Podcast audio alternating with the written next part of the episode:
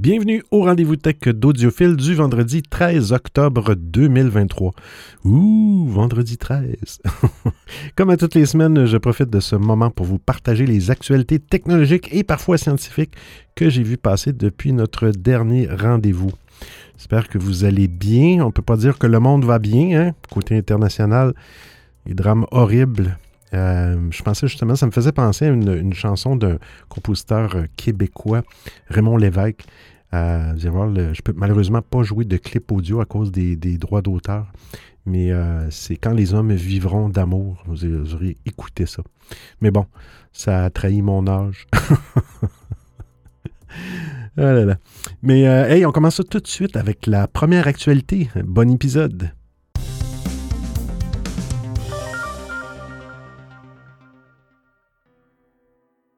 Windows 11, comment forcer l'installation sur des PC non compatibles? J'ouvre une petite parenthèse ici. Je ne sais pas, je pense pas recommander cette procédure-là. Bon, ça a l'air à fonctionner, je ne l'ai pas testé, mais disons que c'est pas trop euh, c'est pas trop, peut-être pas trop legit ou légal, mais bon, c'est à vos risques, à utiliser à vos risques et périls si vous voulez vous, en, vous, en, vous embarquer dans cette procédure. Windows 11 avait rapidement euh, suscité beaucoup de critiques à son lancement à cause justement de la configuration minimale requise jugée trop élevée qui excluait d'office de nombreux ordinateurs. heureusement, plusieurs méthodes existaient pour forcer l'installation de la mise à jour sur toutes les machines. Le problème, c'est que ces solutions de contournement n'étaient souvent pas des plus simple. Eh bien, la bonne nouvelle, c'est qu'il existe désormais une solution encore plus simple pour contourner les spécifications minimales imposées par euh, Windows 11. Alors, même si votre PC utilise un vieux processeur Intel ou AMD et qu'il n'est pas équipé d'une puce compatible TPM 2.0, vous devriez désormais pouvoir installer une nouvelle version du système d'exploitation sans effort. Un utilisateur de X nommé Bob Pony Bonjour, M. Pony, a révélé cette semaine une nouvelle astuce qui permet aux utilisateurs de contourner la vérification de la configuration requise lors de l'installation du système d'exploitation Windows 11 de Microsoft. Cette solution avait d'ailleurs déjà été découverte par un utilisateur vietnamien en août 2022, mais euh, on n'était pas euh, jusqu'à présent pas au courant de son existence. Les utilisateurs ont découvert qu'une simple commande setup slash product server permet de contourner les vérifications de la configuration requise. Alors, lors de l'installation de Windows 11, euh, lorsque la fenêtre Windows Server Setup est ouverte, il suffit alors d'ouvrir un terminal et de taper, vous irez voir l'article pour avoir la, chaîne de caractères exacte, Setup slash Product Server pour empêcher le système d'exploitation de vérifier les composants de votre PC. Notez que malgré euh, l'utilisation du mot server, c'est bien la version classique de Windows 11 qui sera installée sur votre machine.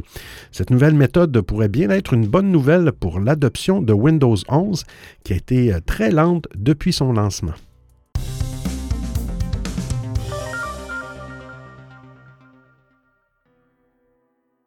Windows 12 va-t-il sortir en 2024? Alors que Microsoft continue de déployer Windows 11 sur les appareils utilisant les précédentes versions, eh des rumeurs circulent déjà sur Windows 12. Aujourd'hui, on sait peut-être quand la firme de Redmond compte lancer celui-ci. Eh bien, en 2024. Pour le moment, Microsoft n'indique pas officiellement quand Windows 12 pourrait débarquer. Cependant, une récente déclaration d'un responsable d'Intel suggère qu'il pourrait arriver dès l'année prochaine. Comme le rapporte The Verge, cet indice a été lâché par David Zinner, euh, le directeur financier d'Intel, lors d'une conférence organisée par Citi au mois de septembre.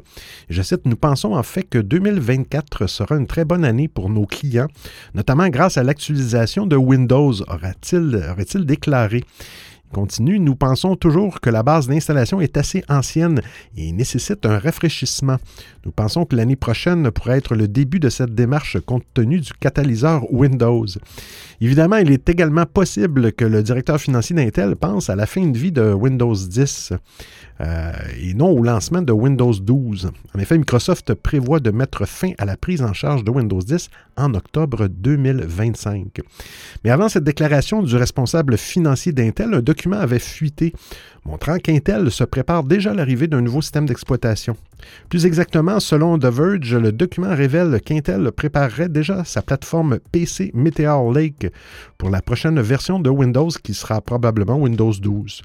Windows 11B, on ne sait pas. Mais comme d'habitude, la prudence est de mise pour le moment. Alors que les expéditions de PC devraient être en baisse en 2023, celles-ci pourraient euh, renouer avec la croissance l'année prochaine. Selon les prédictions d'IDC, les expéditions de 2024 devraient augmenter 3,7 en glissement euh, annuel. Le volume atteindrait 261,4 millions d'unités, soit un volume euh, entre ceux de 2018 et ceux de 2019. Et je cite, les PC commerciaux resteront intéressants pendant des années avec les avancées technologiques, ajoutant un élément supplémentaire à la prise de décision. Mais il est important de se rappeler que la fin du support de Windows 10 arrive en 2025 et que cela entraînera un rafraîchissement commercial, que les entreprises attendent ou non des PC plus avancés ou simplement avoir besoin de mettre à jour une base installée vieillissante, explique Ryan Reed, vice-président du groupe chez IDC.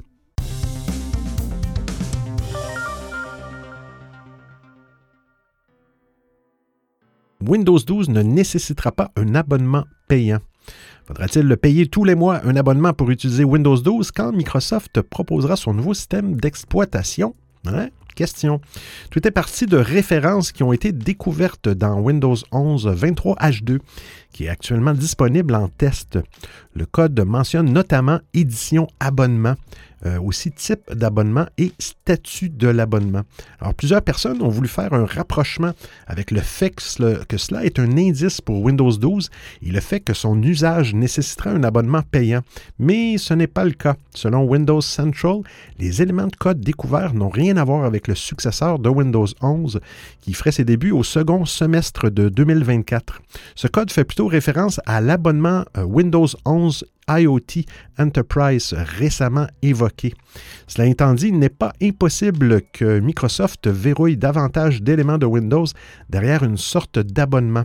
Par exemple, la société prévoit de rendre Windows 365, un service exclusif aux entreprises, disponible pour le grand public, leur permettant d'utiliser des PC Windows via le cloud pour leurs besoins quotidiens. Par conséquent, la multiplication des références à de nouveaux abonnements dans la base du code de Windows ne devrait pas surprendre. Mais pour ce qui est de l'usage général de Windows 12, il n'y aura pas un abonnement obligatoire. Il faut s'attendre à l'usage d'une licence payée pour une fois, comme c'est le cas depuis des années maintenant avec les systèmes d'exploitation de Microsoft.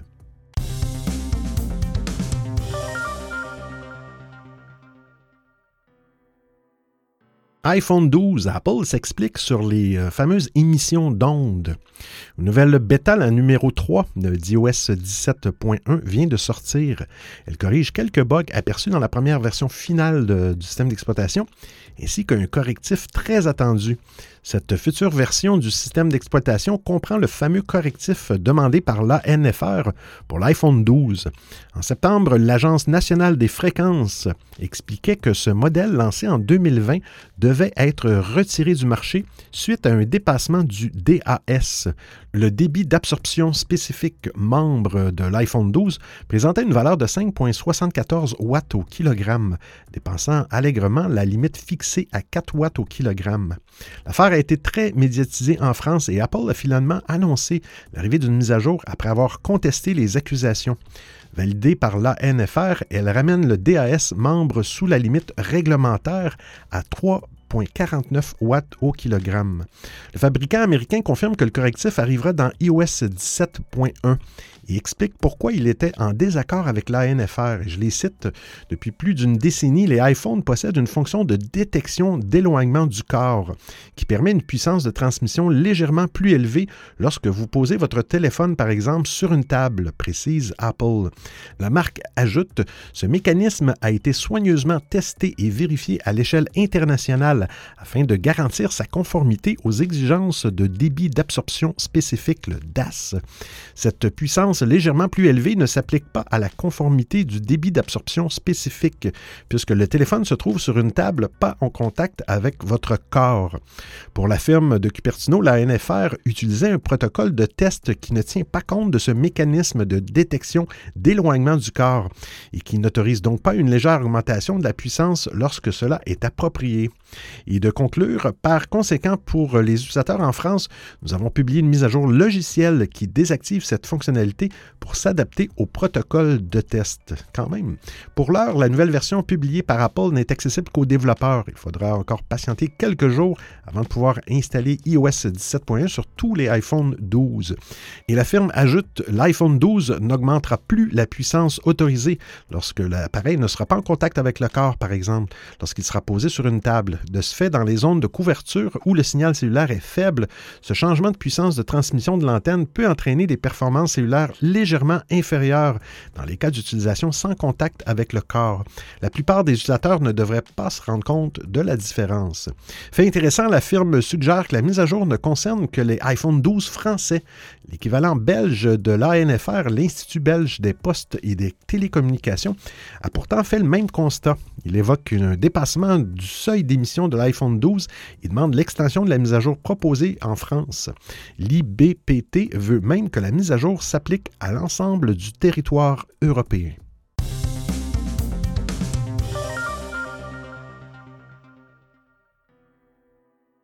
La mise à jour iOS 17.0.3 détraque le Wi-Fi de certains téléphones. La semaine dernière, Apple a déployé la mise à jour iOS 17.0.3 sur tous les iPhones compatibles. Le firmware visait surtout à calmer la fièvre des iPhone 15 Pro et 15 Pro Max. Depuis leur sortie, les deux smartphones ont en effet étonné par la chaleur inhabituelle qu'ils dégagent.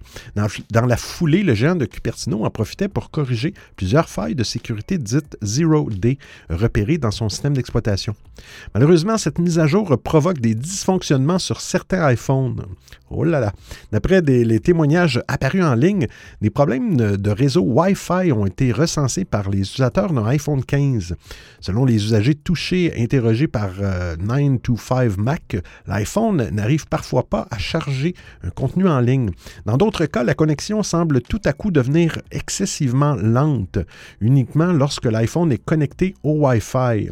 Le phénomène apparaît sur une large sélection d'applications allant de Threads à TikTok en passant par Safari, X ou Reddit. Le dysfonctionnement ne dure généralement que quelques minutes. En fait, la défaillance paraît essentiellement affecter les modèles récents, comme les iPhone 15 ou les iPhone 14. Je cite, je suis connecté, mais de temps en temps, mon iPhone ne reçoit plus de données. Alors, je le mets en mode avion et je le réactive et il fonctionne à nouveau témoigne un internaute sur Reddit. Au dire de certains internautes, le bug disparaît de lui-même si vous modifiez la largeur du canal de votre réseau Wi-Fi domestique. Il recommande de régler la largeur sur 20 MHz, 40 ou 80 MHz. Pour ça, ben, il faut se connecter sur votre euh, routeur. Notez que la largeur du canal est probablement définie automatiquement sur une de ces valeurs. Si vous êtes sur un réseau 5 GHz, il est cependant possible que la largeur du canal soit réglée à 160 60 MHz. En dépit de ce bug, on vous conseille d'installer la mise à jour sur votre iPhone sans tarder. Comme on vous le disait en début d'article, iOS 17.0.3 corrige en effet deux vulnérabilités exploitées par des pirates dans le code d'iOS. Il n'est donc pas prudent de reporter l'installation de la mise à jour à cause d'un bug, euh, bon, disons, Wi-Fi sans gravité. Gageons qu'Apple déploie rapidement une mise à jour, l'hypothétique iOS 17.0.4 pour corriger le tir. Le géant californien pourrait en profiter pour régler un autre problème des iPhone 15. D'après des utilisateurs, on a parlé la semaine passée, les haut-parleurs de certaines unités crépitent lorsque le son atteint des niveaux élevés. Certains indices pointent vers une défaillance logicielle plutôt que matérielle.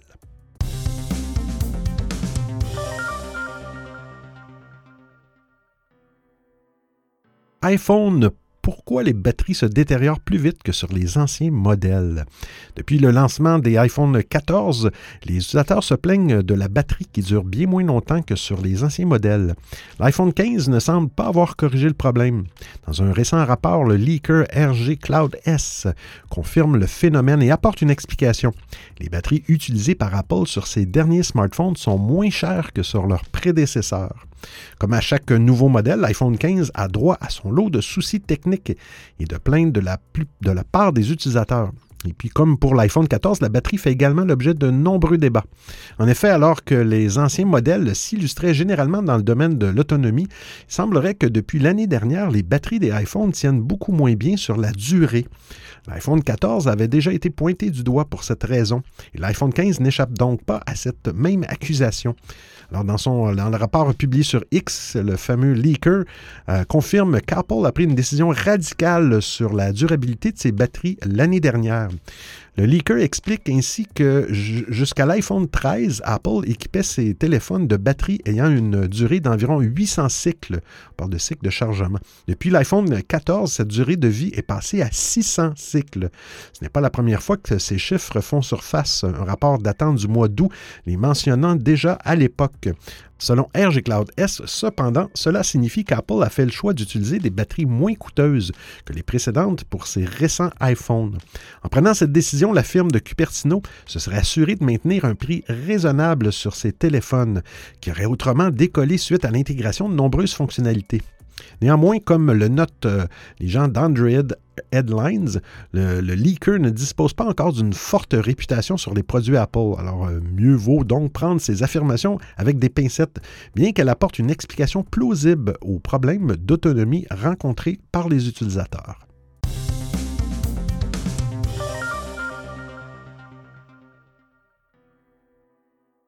Samsung travaille sur un capteur photo 432 mégapixels.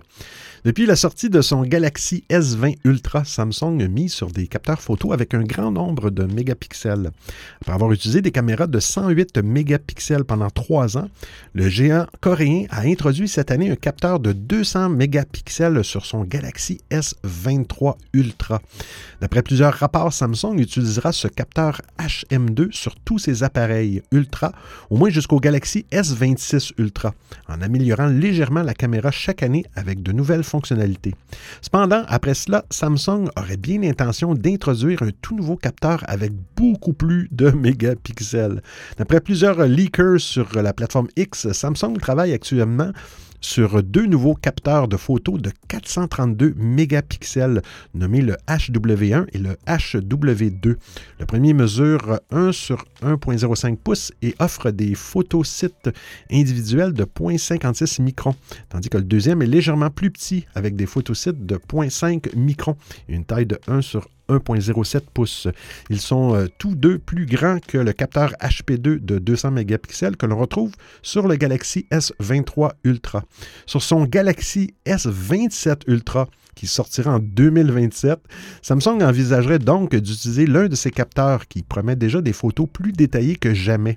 Le géant coréen devra sans doute développer de nouvelles technologies de pixel binding afin de combiner plusieurs pixels et ainsi récolter plus de luminosité.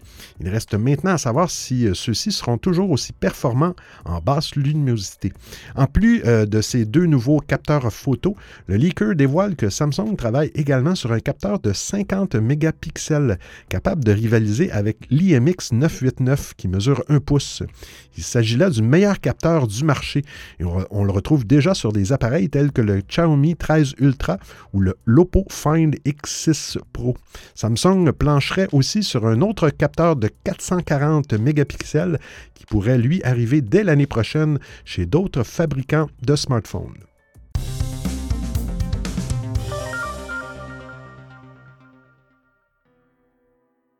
WhatsApp vous permettra bientôt d'épingler des messages. Vous n'aurez bientôt plus besoin de répéter plusieurs fois la même chose dans vos conversations WhatsApp. L'application de messagerie est en effet en train de préparer l'arrivée d'une nouvelle fonctionnalité pour vous permettre de mettre en avant certains messages dans vos conversations. Alors WhatsApp vous permettra bientôt d'épingler vos messages importants en haut de vos conversations. C'est en tout cas ce que révèle WA Beta Info. Ce site web toujours très bien informé s'est fait une spécialité de dénicher en avant-première les futures fonctionnalités de la messagerie en décortiquant les versions bêta de l'application sur iOS et Android.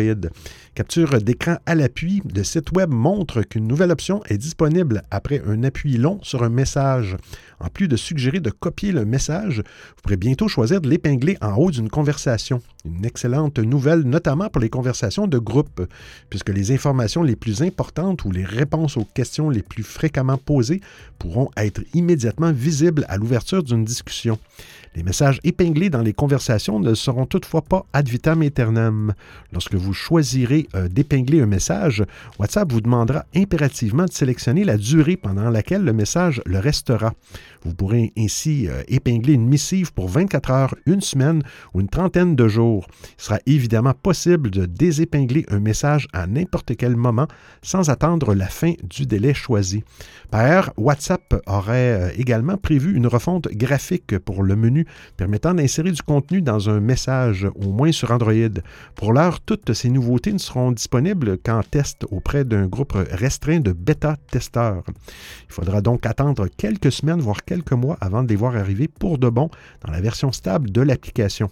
Meta, la maison mère de WhatsApp, n'en finit plus de pousser des mises à jour pour proposer toujours plus de nouveautés aux utilisateurs. Il y a quelques semaines, après plus de deux ans d'attente, WhatsApp lançait en bêta euh, test la première mouture de son application destinée à l'iPad. Plus récemment, l'application de messagerie a commencé à tester une nouvelle interface plus moderne qui devrait être déployée très prochainement chez tous les utilisateurs. Vous écoutez le rendez-vous tech d'Audiophile.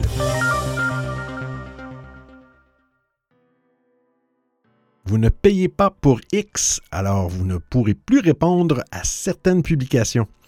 Voilà bientôt un an, eh oui déjà, que M. Musk a pris les rênes de Twitter. Le réseau social à l'oiseau bleu n'est plus, ce dernier étant, ayant été rebaptisé X par M. Musk, qui a également pris le soin de déployer une formule payante, laquelle permet à quiconque de bénéficier euh, de la précieuse euh, certification.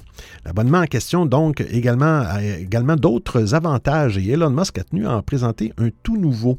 C'était en 2020 pour permettre aux utilisateurs de ne pas être submergés de réponses de toutes parts. Twitter proposait un système de contrôle permettant, avant de publier un tweet, de limiter les réponses au, et je cite, compte que vous suivez ou au compte que vous mentionnez. Des options dites de confort que l'on retrouve sur d'autres plateformes, comme Facebook par exemple. Aujourd'hui, la plateforme a donc décidé d'ajouter une option supplémentaire, à savoir limiter les réponses aux seuls comptes vérifiés. Le réseau met déjà en avant les comptes vérifiés en leur offrant un classement prioritaire dans les conversations et les recherches, ce qui constitue l'un des avantages de l'abonnement. Récemment, le réseau social X modifiait les règles par défaut de la messagerie privée, avec là encore un avantage pour les utilisateurs vérifiés. Du côté de chez Elon Musk, on estime que le fait de limiter ainsi les réponses aux seuls comptes vérifiés va beaucoup aider à lutter contre les spam bots. Certains utilisateurs ont néanmoins tenu à indiquer qu'il manquait encore et toujours une option simple, à savoir de permettre uniquement aux followers de répondre à tel ou tel tweet c'est plus un tweet maintenant, je me souviens plus c'est quoi. Euh, et même si M. Musk promet que cette nouvelle fonction doit pouvoir euh, euh, réduire le spam dans les réponses, il n'y a aucune garantie que les comptes vérifiés ne publient pas à leur tour des informations erronées. D'ailleurs, en début de semaine, un rapport de NBC News indiquait que des, euh, de nombreux comptes vérifiés sur X publiaient des fake news, hein, les fameuses fake news de M. Trump à l'encontre du euh, président Joe Biden et du conflit israélo-palestinien. À noter que de nouvelles fonctionnalités comme les appels vidéo et le paiement arrivent sur la plateforme. Elon Musk ayant pour ambition de transformer l'ancien Twitter en une nouvelle super application.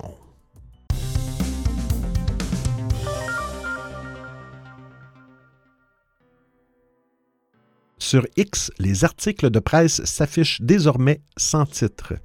L'objectif de ce changement, qui marque une nouvelle étape dans la relation conflictuelle qu'entretient M. Musk avec les médias, est notamment de retenir au maximum les utilisateurs sur la plateforme, dont les recettes publicitaires se sont effondrées. Annoncé cet été, le changement est effectif depuis le mercredi 4 octobre. Les liens et articles de presse partagés sur la plateforme X, anciennement Twitter, n'apparaissent plus désormais que sous la forme d'une image sans titre ni description. Ce changement d'interface avait déjà été repéré par certains médias lors d'une phase de test menée à la mi-août. Elon Musk l'avait alors euh, assumé publiquement. Et je cite, Cela vient directement de moi. L'esthétique du réseau social s'en trouvera grandement améliorée, avait-il alors écrit. Lorsqu'un utilisateur partage un article de presse, seul le nom du média qui l'a publié apparaît encore dans le coin inférieur gauche de l'image d'illustration. Et un clic sur l'image permet d'accéder au contenu. Elon Musk, qui a racheté le réseau social l'année dernière, cherche à encourager les utilisateurs à passer plus de temps sur la plateforme et par conséquent à moins partager les liens externes. L'objectif est d'enrayer la chute des revenus publicitaires qui ont chuté de plus de la moitié en un an, après des chiffres obtenus par l'agence de presse Reuters. L'attitude hostile d'Elon Musk envers les médias, parmi lesquels plusieurs ont annoncé de se retirer du réseau social, est par ailleurs notoire. Le 3 octobre, Elon Musk affirmait par exemple ne consulter je cite pratiquement jamais la presse traditionnelle, ajoutant quel est l'intérêt de lire mille mots sur quelque chose qui a déjà été partagé sur X plusieurs jours plus tôt. En septembre, la Commission européenne avait pourtant révélé une étude montrant que la plateforme X, qui s'est retirée du code de bonne pratique de l'UE sur la désinformation en mai, est celle qui affiche le taux le plus élevé de fausses informations et de désinformation dans ses publications. Ce changement d'affichage des liens vers des articles de presse survient par ailleurs alors que X est sommé de se conformer à la législation européenne sur les droits voisins. Depuis 2019, cette dernière impose en effet aux plateformes de rémunérer les agences de presse ainsi que les éditeurs de journaux et de magazines lorsqu'ils réutilisent leur contenu. Or, les éléments qui ne s'affichent désormais plus sur X sont, à l'exception de la photographie, justement ceux qui déterminent si une plateforme doit payer.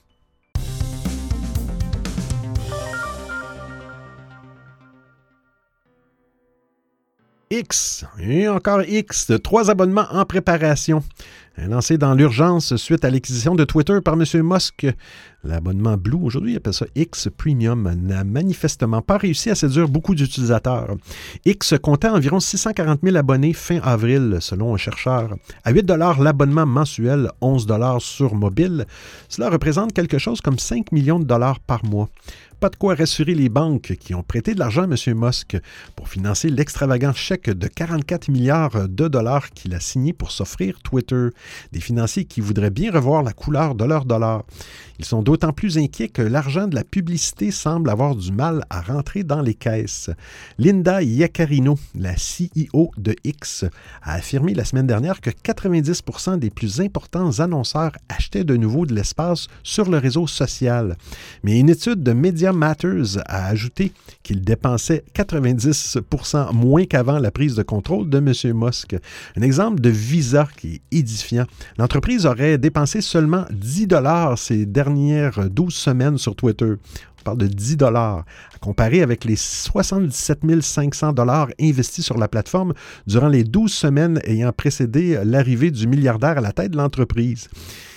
C'est pourquoi les abonnements payants sont si importants. Ils permettent de compenser la publicité manquante. Le seul hic, l'offre ne rencontre pas le succès espéré, loin de là.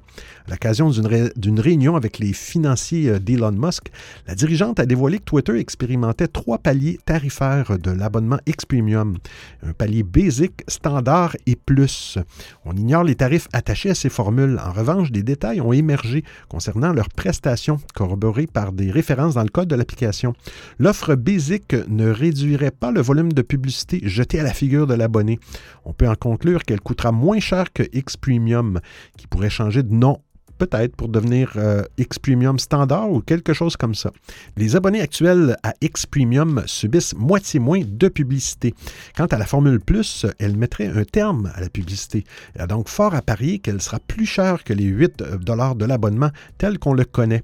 Durant cette rencontre, il n'a visiblement pas été question du dernier trait de génie de M. Musk qui veut faire payer tous les utilisateurs de Twitter.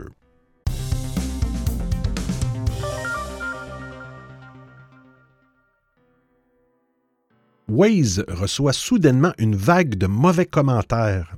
Depuis des années, Waze s'est imposé comme un compagnon fidèle des automobilistes. L'application rachetée par Google en 2013 est désormais incontournable pour guider les utilisateurs sur la route et les amener sans encombre d'un point A à un point B. Dans l'Hexagone, plus de 17 millions d'utilisateurs se servent de Waze régulièrement, ce qui est une bonne chose puisque l'application vante son aspect communautaire. Mais la période de lune de miel entre Waze et les conducteurs semble être terminée. Depuis quelques mois, l'application enchaîne les faux pas et récolte des notes et des commentaires négatifs sur le Google Play Store et l'App Store. L'expérience utilisateur se dégrade à cause de multiples bugs. Les automobilistes sur Android ou iOS n'ont pas peur de le crier haut et fort. Après les mises à jour, les conducteurs constatent euh, des, des bugs, des latences ou d'autres problèmes qui viennent fortement détériorer leur expérience. Manque de précision, fermeture impromptue de l'application, connexion GPS qui mouline, euh, difficulté pour planifier un trajet, soucis avec Android Auto ou CarPlay. Voilà ce que condamnent les utilisateurs de Waze depuis un moment. Parmi les nombreux problèmes de Waze, les automobilistes se plaignent surtout d'itinéraires de moins en moins pertinents. Alors que l'application a pour but de nous proposer le trajet le plus rapide et le moins bouché, cela semble désormais un rêve d'antan. Les utilisateurs expliquent que Waze n'est plus véritablement capable d'indiquer les meilleurs trajets et que les bouchons sont difficilement évitables. Si Waze profite toujours d'une note de 4.2 étoiles sur 5 sur le Google Play Store et de 4.7 sur l'App Store, ce cumul de notes et de commentaires péjoratifs témoigne d'une baisse de la qualité d'une application qui a pourtant su conquérir les utilisateurs pendant des années Reste à voir si euh, Waze arrivera à résoudre tous ces problèmes et retrouver sa place de numéro un dans le cœur des automobilistes. Rachetée par Google, l'application bataille notamment avec un autre leader en termes d'accompagnement sur les Google Maps. Hmm. Cette avalanche de problèmes nous donne-t-elle des indices concernant le futur de Wave? Eh bien, les jours de l'application sont-ils comptés? Difficile à dire, mais plusieurs personnes ont l'air de le penser.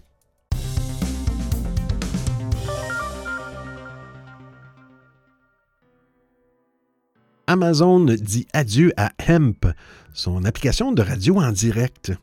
Un adieu qui euh, soulève des questions sur l'avenir de la radio en direct en ligne et sur les choix stratégiques d'Amazon dans le paysage audio numérique. Lancée en mars 2022, l'application Hemp d'Amazon avait pour ambition de rivaliser avec des plateformes comme Clubhouse et Twitter Space. Contrairement à ces dernières qui offrent des espaces de discussion libres, Hemp se concentrait sur la musique et la radio parlée. Et je cite, Cette décision n'a pas été prise rapidement ni facilement, a déclaré Steve Boom, vice-président d'Amazon Music, dans un mémo. Nous avons pris la décision difficile de fermer Hemp, a également déclaré Rebecca Silverstein, porte-parole d'Amazon Music. Le service permettait à tout utilisateur possédant un compte Amazon de lancer une émission en direct et d'accéder à des millions de titres sous licence. Malgré cet atout, Hemp a connu des signes de difficulté assez tôt, notamment avec la réduction de la moitié de son personnel existant l'année dernière, soit près de 150 employés. Hemp n'est pas le premier service d'audio en direct à connaître une fin prématurée. Le mois dernier, Clubhouse a annoncé sa réinvention en tant que application de messagerie de groupe. Dommage. Et Spotify a aussi fermé sa fonctionnalité audio en direct plus tôt cette année qui s'appelait euh, Green Room, je pense, au début, et après ça, ça l'a terminé par Spotify Live. Le défi pour Amazon sera donc de tirer les leçons de cet échec pour améliorer ses futurs services si c'était à refaire. L'arrêt d'EMP s'inscrit dans une série de coupures plus larges de la part du géant de commerce en ligne. Tout d'abord, c'était la dissolution de sa division Halo en avril, que je ne connais pas, depuis l'annulation de son service de livraison robotisé Amazon Scout. On pourrait croire qu'il s'agit d'une sorte de restructuration interne en cours chez Amazon. Toutefois, avec l'échec d'EMP, l'avenir de la radio en direct en ligne devient plus préoccupant. Nombre de créateurs dans ce créneau spécifique euh, pourraient déjà être présents sur de grandes plateformes publiques comme YouTube et TikTok ou sur des sites plus axés sur la musique comme Station Ed ou Tidal. La fermeture d'EMP peut être perçue comme un indicateur du tumulte qui secoue le monde de l'audio en direct.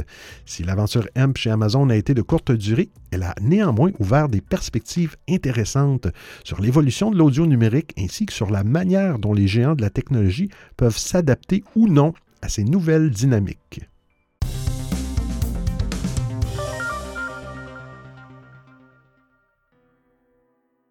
Amazon vient de lancer des prototypes pour concurrencer Starlink. Avec sa constellation Starlink, l'entreprise SpaceX dispose à ce jour d'une offre inédite. Elle est capable de fournir Internet à des millions de personnes à travers le monde en passant directement par des satellites. Mais cette idée intéresse d'autres entreprises. C'est notamment le cas d'Amazon.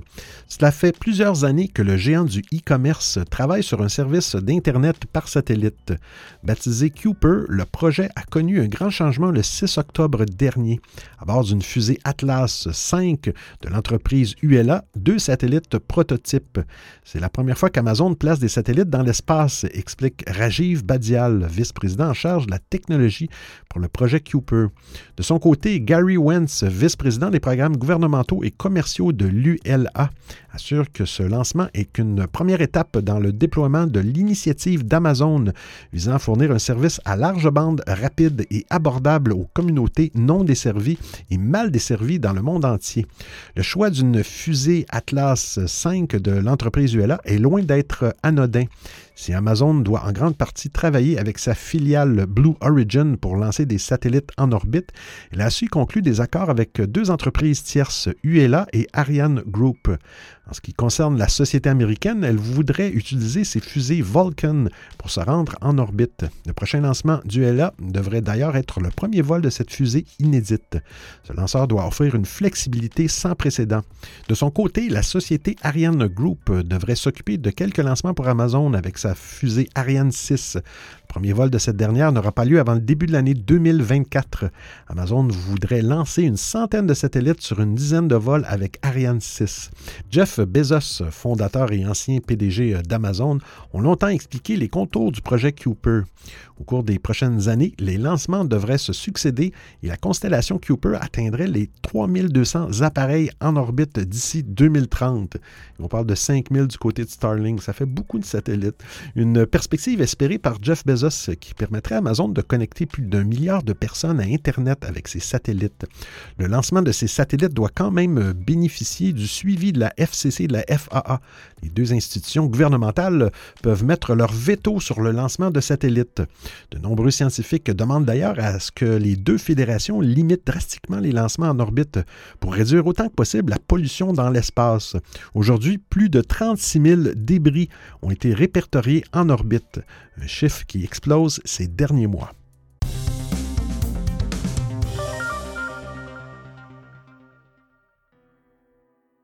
OpenAI envisagerait de produire ses propres puces.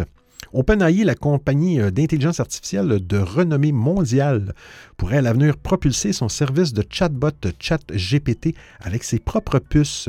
En effet, l'entreprise explore actuellement la possibilité de fabriquer ses propres puces d'intelligence artificielle. Cette initiative intervient dans un contexte de pénurie de GPU que le PDG d'OpenAI, Sam Altman, avait précédemment cité comme cause des euh, préoccupations des utilisateurs concernant la vitesse et la fiabilité de l'API de la compagnie. En plus de pouvoir pallier les pénuries de GPU, l'utilisation de ses propres puces euh, pourrait permettre à OpenAI de rendre plus gérables les coûts associés à l'exploitation de ses produits.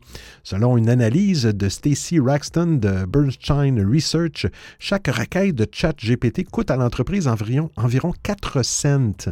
Avec 100 millions d'utilisateurs mensuels durant les deux premiers mois, cela représente des millions de requêtes par jour. Par conséquent, la fabrication de ses propres puces pourrait être une solution viable. Actuellement, le marché des puces destinées aux applications d'intelligence artificielle est contrôlé par NVIDIA. Le superordinateur de Microsoft utilisé par OpenAI pour euh, développer sa technologie utilise par exemple 10 000 GPU. Ce sont des cartes graphiques de NVIDIA. C'est pourquoi d'autres entreprises, des acteurs plus importants de l'industrie technologique, ont choisi de commencer à développer les leurs. Microsoft, le plus grand soutien d'OpenAI, travaille sur une puce d'intelligence artificielle depuis 2019, selon The Information. Le produit est baptisé Athena et OpenAI aurait déjà commencé à tester cette technologie. Alors OpenAI n'a pas encore décidé si elle allait concrétiser ses plans selon Reuters. Même si elle choisit de continuer, il pourrait s'écouler plusieurs années avant qu'elle ne commence à utiliser ses propres puces pour propulser ses produits. Aussi, l'aventure de la construction de puces d'IA par OpenAI semble encore longue, mais le potentiel est indéniable. Alors j'espère que vous appréciez le format et le contenu de l'émission. Si vous avez des suggestions d'actualité, des commentaires, vous voulez m'envoyer un message audio ou simplement me payer un café, eh bien c'est très simple. Vous trouverez tous les liens sur www.audiophile.com. Il y a même une section nommée Docu, le rendez-vous tech d'audiophile intégral avec l'ensemble des références web ou liens URL. Et je vous remercie de m'avoir prêté vos oreilles pendant l'écoute de cet épisode. C'est terminé euh, pour aujourd'hui. Sur ce, avec les événements qui se passent, j'ai pas vraiment le goût de faire de petites blagounettes, là, de rester de bonne humeur puis de pas être triste. oh là là, je trouve que ça, ça, sonne mal cette semaine. Juste vous dire qu'on va se retrouver euh, la semaine prochaine pour un autre épisode du rendez-vous euh, tech d'audiophile. Ben, d'ici là, portez-vous bien. Ciao, ciao tout le monde.